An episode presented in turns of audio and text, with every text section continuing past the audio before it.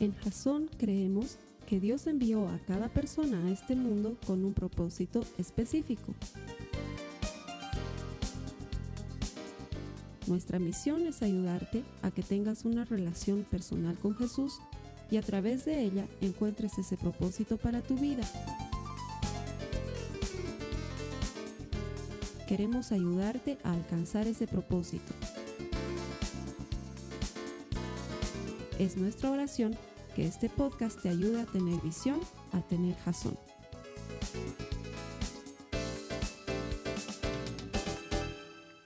Bienvenidos a Jazón, hermanos. Qué alegría después de, de, varios meses volverme a encontrar con todos ustedes. Como siempre, para mí es un gran privilegio, un honor poder estar un domingo con ustedes para compartirles la palabra. Así que me da mucho, mucho gusto estar con ustedes. De verdad, de verdad que estoy muy feliz. Espero que este tiempo hayan estado ustedes bien eh, alimentándose de la palabra de Dios. Y como los domingos que me toca predicar, este domingo no es la excepción, te digo, ¿por qué no le dices al que está a tu lado o escribes en el chat un mensaje y animas a, a la gente felicitándolos por haber venido a la iglesia y le dices, oye, qué bueno que has venido a la iglesia hoy? Porque como siempre nos dice Carlos Alberto, podríamos haber estado haciendo otra cosa, pero no. Tú estás hoy conectado, viendo un servicio de la iglesia porque quieres entrar en la presencia de Dios, quieres alimentarte, quieres recibir la palabra de Dios y eso vale mucho y sabemos que Dios lo recompensa. Así que alégrate con tu familia que está ahí, eh, abrácense ya que están en, en familia y digan, qué bueno que hemos decidido esta mañana asistir a la iglesia. Si es la primera vez que vienes a Jason en línea, te doy una bienvenida especial y un abrazo muy grande. Espero que este mensaje te llegue al corazón porque nosotros estamos seguros que en ocho semanas el Señor puede cambiar tu vida. Solo te pedimos que si te has conectado hoy, lo vuelvas a hacer durante ocho domingos más y te aseguramos que no vas a dejar nunca más la iglesia porque vas a recibir al Señor en tu corazón. Bueno, estamos viendo una serie que se llama Persiguiendo Zanahorias. Y la prédica de hoy, les soy muy sincero, a mí me ha golpeado muy duro. No sé por qué, cada vez que el Señor quiere transformar algo en mí, me manda a este lugar a predicar. Entonces, cuando Carlos Alberto me dice, ¿quieres predicar? Yo ya me asusto porque sé que algo me va a tocar a mí que, que yo sé que el Señor, algunos de ustedes los moldea con barro, con suavidad, con caricias, con agüita. A mí es cincel y, martillo, ¿no? Entonces cuando tengo que predicar, eh, siempre digo, uy, ¿qué me tocará? Y la de hoy es justamente dura para mí, pero más que todo, estoy seguro que tú también has estado pasando por eso, porque creo que es algo por lo que todos pasamos.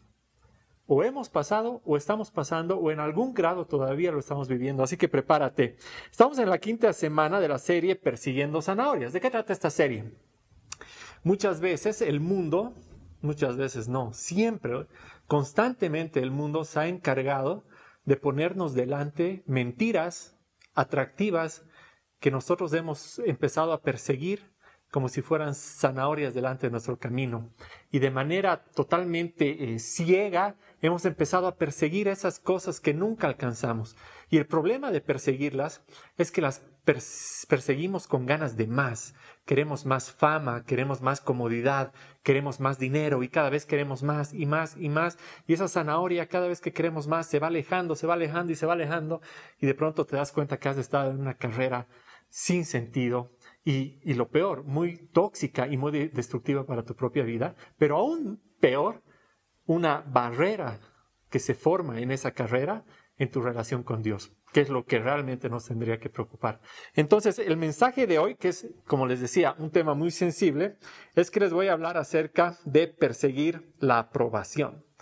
¿Y qué, es perseguir la aprobación? Y seguramente te ha pasado, es cuando te haces preguntas todo el tiempo de si le estás cayendo bien a la gente, ¿Será que mi comentario le ha gustado? ¿Será que me ven inteligente? ¿Será que eh, yo puedo ser bueno con todos, le puedo caer bien a todo el mundo y buscas que en tus acciones y en lo que haces y en lo que no haces siempre estés tratando de evitar el conflicto, de, de no tener peleas con nadie, de quedar bien con todo el mundo y, y esa, esa necesidad de aprobación realmente es, eh, es bien complicada porque se va arraigando poco a poco en el corazón y vamos a ver justamente cómo es que eso va sucediendo para aprender por qué es un peligro y cómo podemos luchar contra eso. Pero antes necesito que me ayuden un poquito.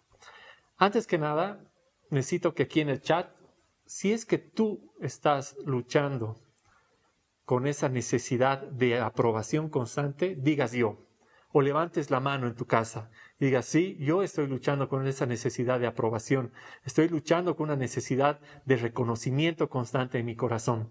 ¿Estás luchando con eso? Si, si has levantado la mano o has dicho yo simplemente para no herir mis sentimientos, porque nadie va a levantar las manos, ya estás en la bolsa, o sea, lo has hecho para, para no herir mis sentimientos, es una necesidad de aprobación de que eres buen tipo o buena persona. Y si has levantado la mano, y si no la has levantado, perdón, por miedo al qué dirán los demás y levantas la mano, igual estás en la bolsa. Así que ya no importa tanto quién ha dicho yo, quién ha levantado la mano o se ha quedado con la mano abajo, todos son sospechosos. Y la verdad es que lo más probable es que todos pasemos por esto, porque la necesidad de reconocimiento es natural. Todos tenemos una necesidad natural de reconocimiento. Lo importante es cómo actúas tú frente a esa necesidad y en qué perspectiva está tu corazón frente a esa necesidad. Hay una psicóloga que se llama Harriet Breaker. Ella es, famosa, ha escrito un libro que se llama La enfermedad de complacer a los demás. Ya el título te dice mucho. El buscar aprobación y reconocimiento o complacer a los demás para que te caiga, para, para que les caigas bien a todo el mundo y, y te den aprobación, es una enfermedad. Pero ella dice algo muy interesante y que realmente es eh, de fondo.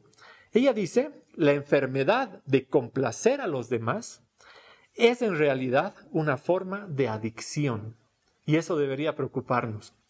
Así como un drogadicto busca con desesperación droga, una persona que solo busca complacer a los demás está buscando esa necesidad de aprobación como si fuera una dosis. Necesito complacer a todo el mundo para recibir mensajes de aprobación, mensajes de likes, mensajes de qué linda que estás, mensajes de qué bonito lo que has dicho, mensajes de tienes toda la razón, mensajes de, mensajes de aprobación, como si fueran esa pequeña dosis que necesito todos los días para no caerme al suelo.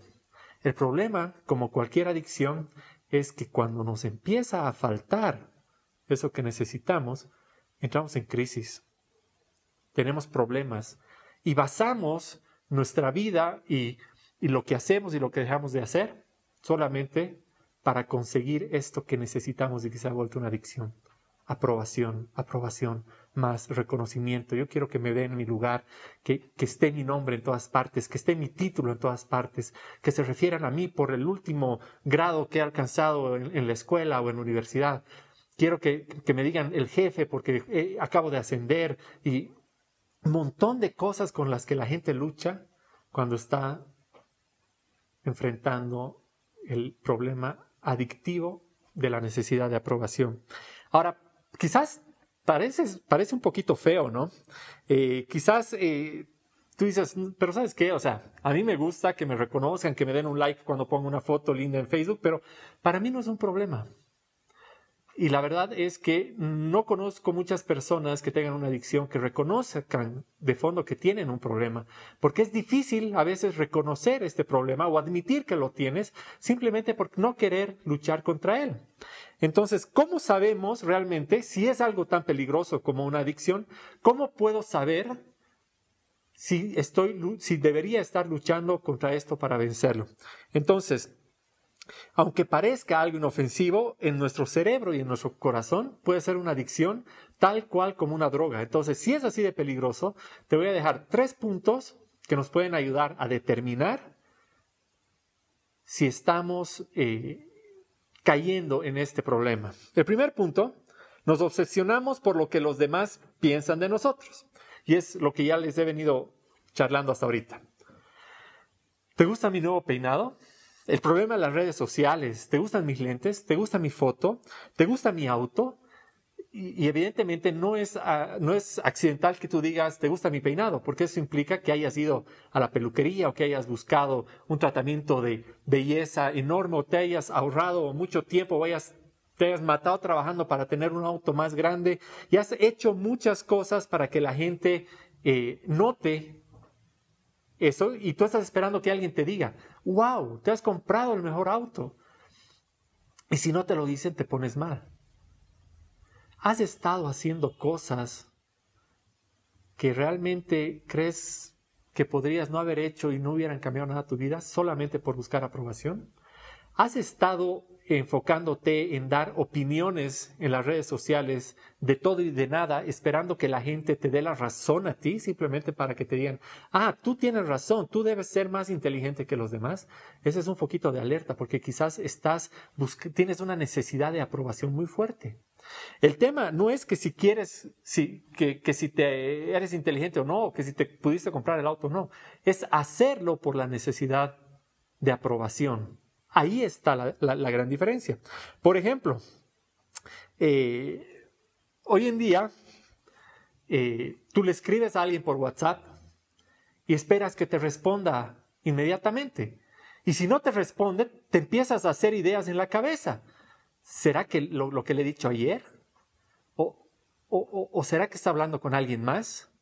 O, habré dicho algo que no era correcto, o le habré escrito a una hora inapropiada y le tenía que escribir más tarde, o quizás tendría que, haberle escrito a alguien primero para preguntarle si le podría escribir, porque ya han pasado dos minutos y he visto las dos palomitas y no me ha respondido. ¿Qué he hecho? Ah, he debido hacer algo mal. Entonces, fuera de tema, pero yo creo que las dos palomitas de WhatsApp han causado más problemas en la humanidad que muchas discusiones de política, de fútbol y de religión juntas, porque han generado una ansiedad que antes no existía. Te mandaba un mensaje y podía decir, no sé si lo ha leído. Hoy en día sé que lo has leído y sé que me has dejado en visto. Y eso genera ansiedad porque me empiezo a, mm, me pregunto ¿no será que no estoy recibiendo eso que necesito de esta persona inmediatamente porque he hecho algo malo? Yo sé que cuando acabe esta prédica, lo primero que voy a hacer es voy a ir donde la Katy, mi esposa, y le voy a decir, ¿cómo estuvo? ¿Ha estado bien? ¿Ha estado bien? ¿Qué crees? ¿Estaba recto? Eh, he, hablado de frente? ¿Se ha entendido el chiste de WhatsApp? ¿Se han reído o nadie se ha reído? Y, y voy a ir a, hablarle a la Katy porque es natural, la necesidad de aprobación es natural. El problema sería que yo venga a predicar solamente para que me diga alguien que lo he hecho bien. Ese es el problema. Hacer las cosas solo, solo por esa necesidad de aprobación. Y yo sé que cuando estoy preparando las prédicas, y no solo esta, cuando preparo todas las prédicas, la Katy sabe que voy a ir a preguntarle. Pero yo antes de prepararla, me pregunto, ¿qué van a pensar ustedes? Me toca tomar la posta de un gran predicador y no sé si voy a estar a la altura, si voy a estar al nivel, si voy a poder decir lo que Dios está poniendo en mi corazón cuando preparo la prédica y no me voy a enredar el día de la prédica diciendo tonterías o burreras, como un domingo que me tocaba predicar y era un domingo de carnaval y al despedir a, todos les dije, beban en paz, en lugar de decirles vayan en paz, porque quería decirles vayan en paz y no beban. Pero ese, ese ratito mi cerebro hizo clic y no, pues metidota de pata. Pero ese temor, ese miedo antes de, de preparar algo porque lo estás haciendo únicamente para que los demás te aprueben, es muy grande, es muy duro, porque si yo vengo acá solamente pensando si a ustedes les va a gustar o no el mensaje que he preparado, estoy perdiendo totalmente la perspectiva de debajo de quién estoy. Entonces, ese es el primer punto. ¿Por qué haces lo que haces? ¿Te has estado obsesionando por esa necesidad de aprobación? ¿Has estado haciendo las cosas para que los demás te feliciten únicamente?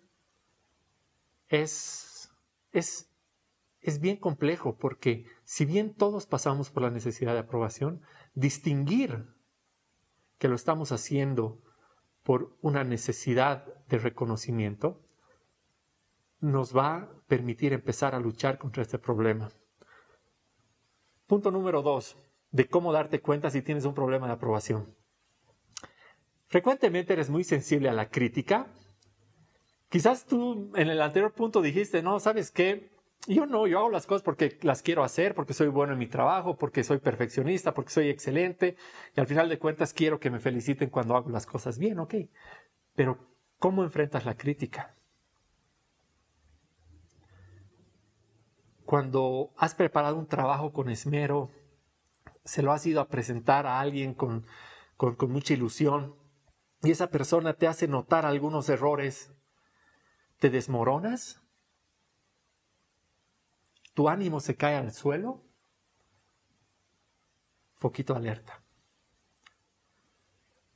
O por el contrario, explotas, te da rabia, no quieres hablar más con esa persona, crees que no sabe nada, foco de alerta. Porque cuando no puedes tolerar la crítica, quizás lo único que estabas esperando de eso que has hecho es un reconocimiento y una aprobación. Porque cuando lo has hecho simplemente por, por, el hecho de hacer algo bien hecho y alguien te critica, aprovechas la oportunidad de mejorar eso que has hecho. Pero cuando la crítica realmente te golpea y te sacude, quizás es que lo único que estabas esperando por atrás era una palmadita en la espalda, un felicidades y un sigue adelante para tener tu pequeña dosis de aprobación del día, sentirte completo y seguir adelante. Punto número tres, otra señal de que tienes un problema persiguiendo la aprobación de todos, y este no me lo esperaba nunca, es si te resulta difícil decir que no. Uf, sabes que a mí en la calle me pueden ofrecer, no sé, medias panty y compro, porque me da vergüenza decirle no, pobrecito, digamos, pero no necesito, o sea, eh, y la verdad es que aunque parezca raro, decir que no eh, es necesario, es bueno. Y no poder decir que no refleja que en realidad te preocupa lo que las otras personas van a pensar de ti cuando les digas que no. Te preocupa que puedas herir los sentimientos de alguien al decirle que no. Entonces no se lo dices simplemente por lo que esa persona va a pensar de ti. Entonces, eh, esto es bien complicado porque cuando vives para complacer a los demás, nunca dices no. Y es como lo que decía la psicóloga, o sea, si yo tengo una enfermedad de complacer a los demás y me es muy difícil decir que no, en realidad estoy usando eso como excusa para recibir mi pequeña dosis de aprobación. Cuando vas al trabajo y dicen, oye, ¿quién puede hacer esto el fin de semana? Porque eh, si no lo presentamos el lunes estamos fregados. Dice, talcito, ¿lo podrías hacer tú? Sí. y todos dicen, ¡eh, viva el talcito! ¡eh, gracias hermano! nos has salvado. si no era por ti, no lo lográbamos, no recibíamos el pago el lunes. Gracias, gracias. Y tú estás feliz con tu sonrisa, pero sin fin de semana. Y, y eso pasa a muchos niveles. Tengo una amiga que se, se puso de, novio con un chico porque le dio vergüenza decirle que no. El chico se le declaró y le dijo, oye, ¿quieres ser mi novia? Y dijo, no, le puedo herir los sentimientos. Le dijo, ya, y estuvieron un año porque le daba vergüenza o miedo o, terminarle porque no sabía cómo, porque no sabía qué, qué iba a pensar él de ella y tenía miedo a herir sus sentimientos y le dijo, sí, un año y no le terminó y se tuvo que tragar un año de novios con alguien que no quería porque no supo decir no. Y ahí eh, eso es muy, muy, muy importante. No se trata de tu carácter. No es que tienes un carácter así. No es que eres tímido o tímida. No es que tú eres bonito de corazón y no quieres herir los sentimientos de otros. No se trata de eso. Se trata de que estás persiguiendo una mentira y te has agarrado esa mentira y le estás dando demasiada importancia a lo que los demás piensan de ti. Nada más. Le estás dando más importancia a lo que la gente piensa de ti que a lo que Dios piensa de ti. Y eso te debería sacudir un poquito y hacerte temblar quizás un poco. Porque cuando no puedes decir no, estás poniendo las prioridades de todos los demás por encima de tus prioridades. Y muy probablemente las estés poniendo por encima del propósito que ha creado Dios para tu vida. Y eso te debería hacer reflexionar la próxima vez que alguien te diga si puedes hacer algo y tengas que decir que no. Esto no tiene nada que ver con, con el ser, ser dadivoso o trabajar en equipo o siempre buscar el bien común o ser bueno con los demás. Tiene que ver con saber lo que Dios quiere para ti, valorarte, saber que estas cosas no tienen relación con tus inseguridades, no tienen relación con tu autoestima, sino tienen relación con lo que Dios piensa de ti. Y en el fondo es un análisis interior que tiene que empezar para que tú puedas ir desamarrando todas esas cosas. Entonces, punto uno, dos y tres, me obsesiono con lo que los demás piensan de mí. Punto número dos, soy muy sensible a la crítica. Punto número tres, no puedo decir que no. ¿Tienes alguna de esas tres? Esta prédica es para ti porque no serviría de nada que les diga, así puedes descubrir que tienes un problema si no les decimos, ¿Y ahora qué puedes hacer con este problema? Entonces, entrando a lo que realmente nos interesa, ¿qué dice la Biblia acerca de esto? Vamos a leer primero Proverbios 29 al 25. Temer a la gente es una trampa peligrosa. Temer a la gente es una trampa peligrosa.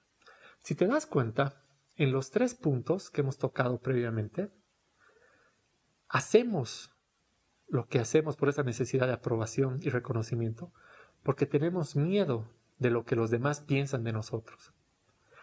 Ese miedo, en realidad, no solamente se, vive de la forma eh, en la que tú haces tu mejor trabajo para recibir la felicitación, también se vive en el momento en el que tienes miedo a ir a reclamar algo, por ejemplo, porque te preocupa qué van a pensar de ti los demás pucha, este señor qué complicado, pucha, qué, qué reclamón.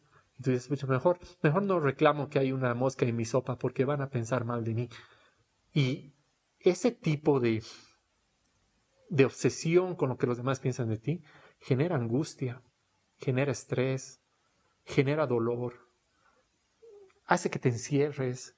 Y, y si te das cuenta, la depresión, la angustia, el dolor, el encierro, el, el, el privarte de, socializar con la gente, te está quitando una de las cosas más valiosas que te ha regalado Dios, que es la libertad.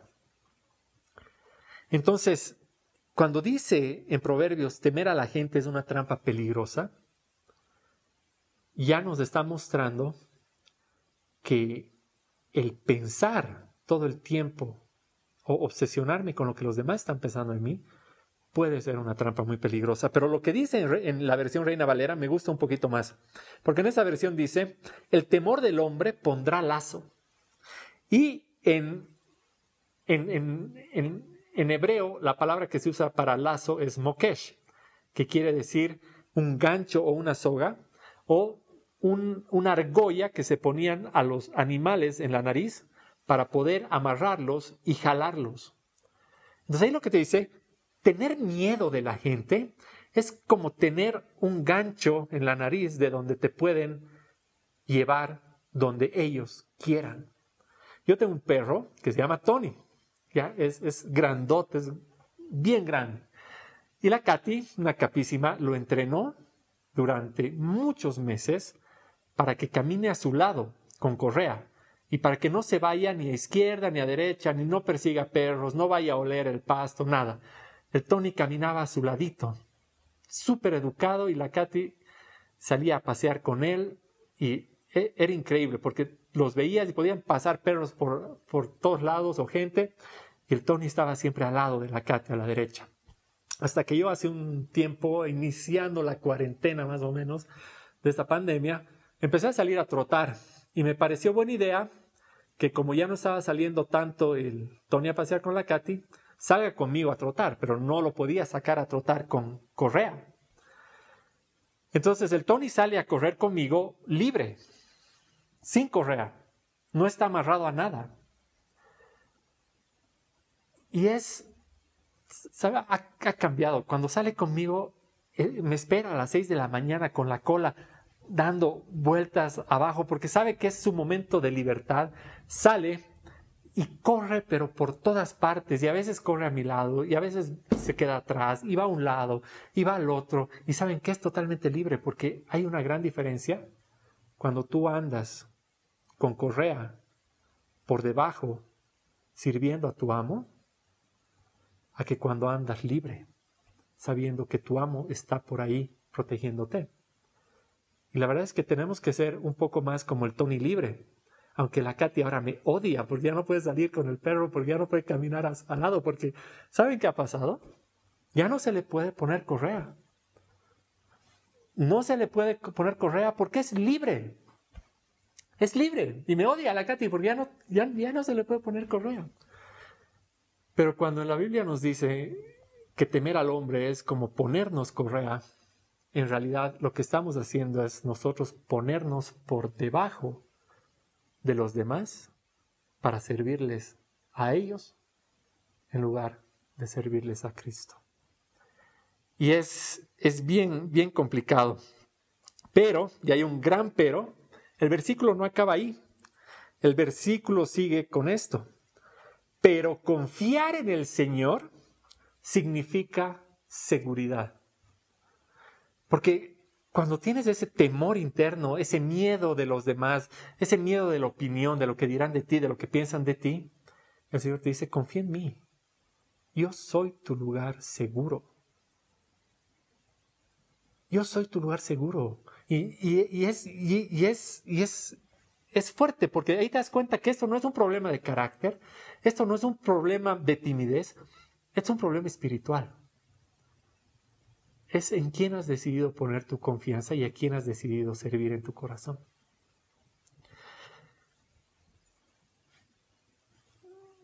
Entonces, primer punto para vencer esta adicción, primer punto para dejar de luchar contra lo contra esta obsesión de complacer a los demás. El primer punto es empezar a vivir para la gloria de Dios. En lugar de vivir para los demás, tenemos que empezar para vivir literalmente, pero literalmente vivir para construir nuestra vida alrededor de Cristo. Eso quiere decir que tu vida, que tus acciones intencionales de cada día, las hagas para complacer únicamente a Dios. No solo en teoría, pero en la práctica. Empezar a vivir para su voluntad, su gloria y su propósito. ¿Qué dice Gálatas 1 al 10? Pablo dice, queda claro que no es mi intención ganarme el favor de la gente, sino el de Dios. De nuevo, queda claro que no es mi intención ganarme el favor de la gente, sino el de Dios. Está clarísimo y aunque podríamos quedarnos a analizar toda esta frase, las dos primeras palabras de este versículo son fantásticas porque Pablo nos dice, queda claro. Y, a mí me parece interesante porque para la gente a la que les está hablando, les dice, queda claro, es obvio. Queda claro, ¿y qué nos queda claro a nosotros? Queda claro que Pablo ha estado muchas veces en la cárcel por vivir mirando hacia arriba. Ha estado, queda claro que ha sido apedreado por defender su fe. Queda claro que ha sido apartado de la gente que antes estaba con él y que era la élite religiosa. Entonces, ¿te das cuenta? Queda claro que él ha sido bien intencional en que su vida esté dedicada a Cristo y no a los hombres. Y queda claro que Pablo no está viviendo para recibir la aprobación de la gente, si no está viviendo para recibir la aprobación del Padre.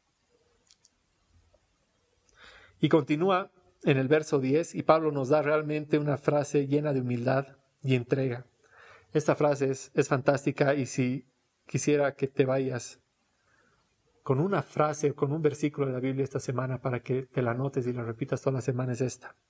Si mi objetivo fuera agradar a la gente, no sería un siervo de Cristo. Y es que está clarísimo, porque ¿qué quiere decir siervo? O sea, ser siervo es ponerse debajo de alguien con total sumisión para su servicio. Y lo que nos está diciendo Pablo aquí es, si yo me voy a poner debajo de la gente, no me puedo poner debajo de Cristo. Tengo que elegir. Y es una elección, o me pongo debajo de la gente y vivo bajo su aprobación, bajo su reconocimiento, eh, con la necesidad de que ellos me digan cómo debo vivir mi vida y lo que es bueno y malo, o me, o me pongo debajo de Cristo y vivo como siervo. Y ahí hay una gran diferencia, porque en ese, eh, eh, en, en entender que nuestra vida de forma intencional está hecha para que la vivamos y la construyamos para la gloria de Dios, es una vida totalmente diferente a vivirla esperando la aprobación del hombre. En una tenemos propósito, en una tenemos vida eterna, en una tenemos todo lo que necesitamos y en la otra realmente solo hay miseria. La elección no debería ser difícil, pero vivimos yendo hacia, hacia, hacia la decisión incorrecta más frecuentemente de lo que quisiéramos. Entonces, el punto número uno es muy claro. Si queremos empezar a vencer esta adicción, empecemos a vivir para Cristo. El punto número dos, tenemos que entender que querer complacer a todos todo el tiempo es una forma de idolatría. Hemos hablado durante algunas semanas atrás acerca de las más de 600 reglas que tenían los judíos para vivir y para cumplir y para intentar esa vida de santidad. Sin embargo, dentro de esas 600 reglas habían 10 que eran las principales. Pero dentro de esas 10 había una, la primera y la más importante, que es el primer mandamiento que dice, amarás a Dios por sobre todas las cosas. Entonces, Quizás crees que estás a salvo con este punto porque dices, ah, no, ok, si no, yo no tengo figuritas en mi casa, no tengo, eh, no tengo equecos, no tengo mesas, así, no, yo, idolatría, yo, yo no hago, así que este punto no es para mí. Pero la verdad es que, y esto lo hemos visto muchas veces, idolatría es en realidad poner algo, cualquier cosa, por encima de Dios. Incluso la opinión de la gente incluso tu necesidad de reconocimiento, incluso tu necesidad de aprobación. Entonces, perseguir algo, dándole mayor importancia a lo que te va a decir la gente que a lo que dice Dios de ti, es idolatría. Quiero que pienses un poquito en el ministerio de Jesús. Cuando hacía que los ciegos puedan ver, no sé, agarraba barro, los ponía en los ojos, los ciegos podían ver, o aparecía un cojo que no podía caminar y que lo tocaba y el cojo podía empezar a andar, o habían leprosos que se acercaban a Jesús y los limpiaba y estaban limpios y sanos de un momento a otro, o incluso gente que había muerto y que recibía aliento de vida de Jesús y se levantaba, estaba vivo. Y, la gente veía, veía esas cosas, y, estaba totalmente asombrada y había un grupo de personas que eran los fariseos que estaban viendo lo mismo. Y aún así a estos fariseos les resultaba extremadamente difícil aceptar públicamente lo que estaban viendo. Y en Juan 12, 42 al 43 nos dice, sin embargo, hubo muchos que sí creyeron en él, entre ellos algunos líderes judíos de estos que estamos hablando pero no lo admitían por temor a que los fariseos los expulsaran de la sinagoga. Porque amaban más la aprobación humana que la aprobación de Dios. Eso era idolatría.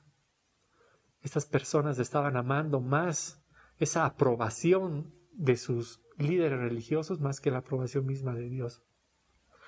Y y la verdad es que es, fuerte porque muchas veces caemos en esto.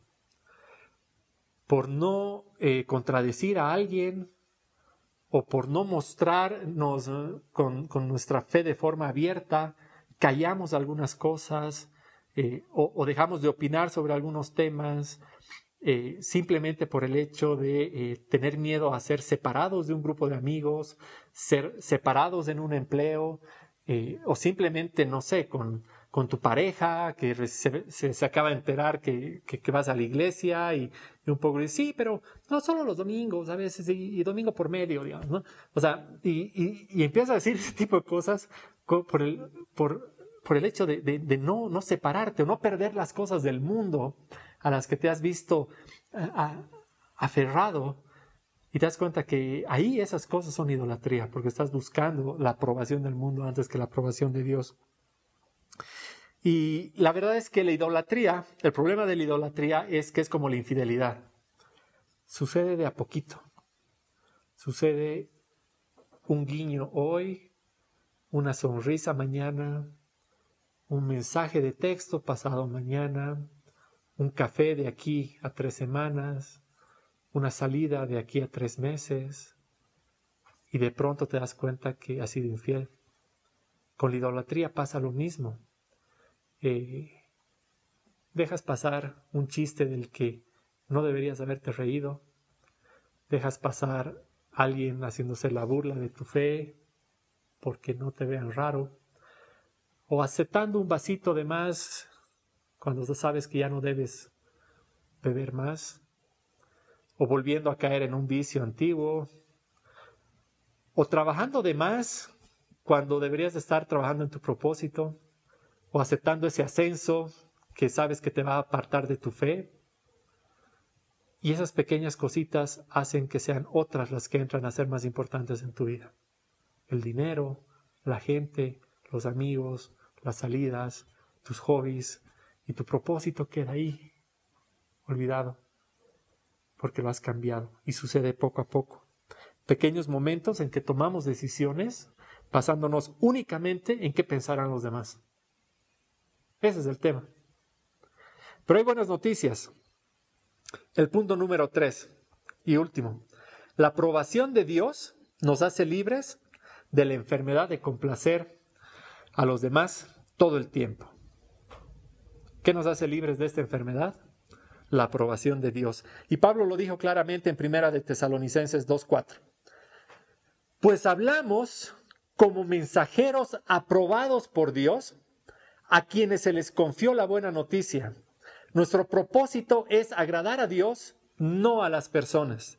Solamente Él examina las intenciones de nuestro corazón. No necesitas la aprobación de nadie más. Solamente Él conoce lo que hay en tu corazón. Solamente Él te puede aprobar y te puede juzgar de forma completa e íntegra. Solamente a Él puedes llegar de rodillas para pedirle perdón por tus pecados, para que Él te tome y te levante y te abrace. Solamente a Él. Porque no necesitas la aprobación de nadie más, porque aquí el Señor nos dice, tú eres mensajero aprobado de mi palabra y te vas a poner debajo de esta miseria cuando puedes ponerte debajo como siervo de Cristo y ser mensajero aprobado para llevar su palabra y cumplir su propósito. No hay duda, no hay dónde perdernos, porque esta es la libertad que Dios nos da, porque no hay manera de quedar bien con todo el mundo. Si estás en una carrera de quedar bien con todo el mundo, vas a perder y vas a caer y vas a sufrir mucho, vas a entrar en enfermedad, vas a entrar en esa adicción, vas a entrar en una dependencia y no podemos complacer a todo el mundo, pero sí podemos complacer a Dios. Eso sí podemos hacer. No es fácil. O sea, es... Esto va más allá de simplemente escucharlo en teoría, anotarlo y decir, ah, esto era, lo había estado haciendo mal. Y, cambiar el zapato izquierdo al lado derecho y todo se soluciona. Como nos decía el punto anterior, se trata de que empieces a construir una vida intencional en Cristo. Y ese es un proceso porque yo sé que esta necesidad de aprobación puede tener raíces muy profundas en tu vida.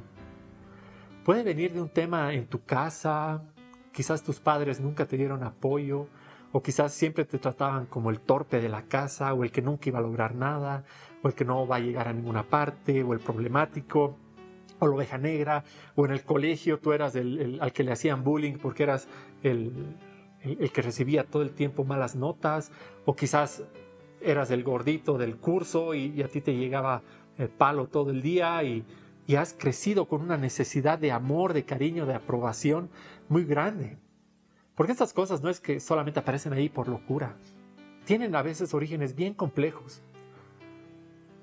Pero el Señor está ahí con su mano, esperándote a que te agarres de Él para sacarte de donde sea que hayas estado y decirte, yo te apruebo. Tú eres perfecto, yo te echo. Y darnos cuenta que es todo lo que necesitamos. Si estás luchando contra la necesidad de aprobación, contra esta necesidad constante de, reconocimiento, de complacer a los demás, si no puedes decirle no a la gente, si la crítica te abruma, te reto a que hagas algo durante un año. Te reto a que leas la Biblia. Pero tú me puedes decir ahorita, yo leo la Biblia, igual lucho con esto. Te reto a que la leas en voz alta durante un año para que escuches lo que Dios te tiene que decir cada día de lo que no te han dicho en tu casa, o lo que no te dijeron tus compañeros de colegio, o lo que no te ha dicho tu pareja por mucho tiempo, o lo que no te dijo esa persona que te hizo mucho daño, o lo que simplemente no has escuchado y estás deseoso de llenar tu corazón de esa palabra de tú eres suficiente. Quiero que te armes de la vestidura de, la palabra de Dios escuchándola y convenciéndote de que Él te ha hecho con un propósito único, grande y maravilloso para tu vida. Y que si no sales de acá para vivirlo, estás perdiendo cada segundo de oxígeno que tienes en complacer simplemente a los demás. Te he dejado en las notas de la prédica 32 citas bíblicas que te dicen qué eres en Cristo y con eso termino, te las quiero leer, solo algunas, para que las demás las leas en voz alta y en tu casa. Juan 1.12, eres el Hijo de Dios. Juan 15.1.5, eres amigo de Cristo. Primera de Corintios 12.27, eres miembro del cuerpo, del cuerpo de Cristo. Mateo 5, 13 a 14, eres la sal y luz del mundo. Juan 15.16, has sido escogido para dar frutos. Hechos 1.8, eres testigo personal de Jesús. Primera de Corintios 3:16, eres el templo de Dios. Filipenses 4:13, todo lo puedes en Cristo que te fortalece. Son solo algunas. Pero si es Cristo quien te ha dado esa identidad, ¿a quién más deberíamos complacer?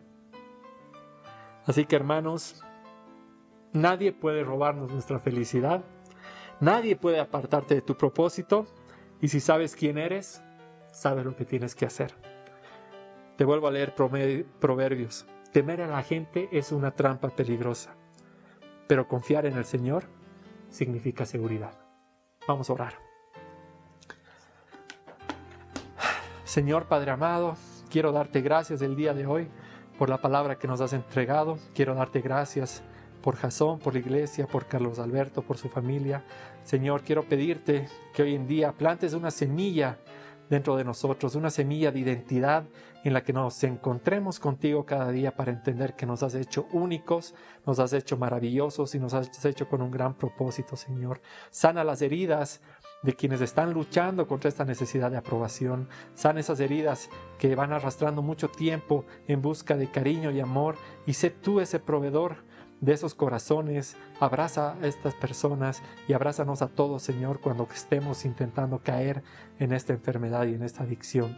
Señor, te doy gracias por lo que haces cada día por esta iglesia. Te pido de forma especial, Señor, en este tiempo duro por todas las personas que están pasando enfermedad, para que tú seas el médico de médicos que descienda sobre ellos, Señor, y los sane. Te pido que protejas y que bendigas a este país, Señor, en nombre de tu Hijo Jesús. Amén. Amén. Hermanos, gracias. Ha sido súper lindo estar con ustedes. Espero verlos pronto de nuevo. Chao. Esta ha sido una producción de Jason Cristianos con Propósito. Para mayor información sobre nuestra iglesia o sobre el propósito de Dios para tu vida, visita nuestro sitio web www.jason.info. Allí encontrarás muchos recursos para animarte en tu relación con Dios, enseñanzas, nuestro blog, prédicas y mucho más. Te lo deletreamos www.jazon.info. También puedes visitarnos en nuestro sitio en Facebook www.facebook.com barra Que Dios te bendiga abundantemente. Muchas gracias.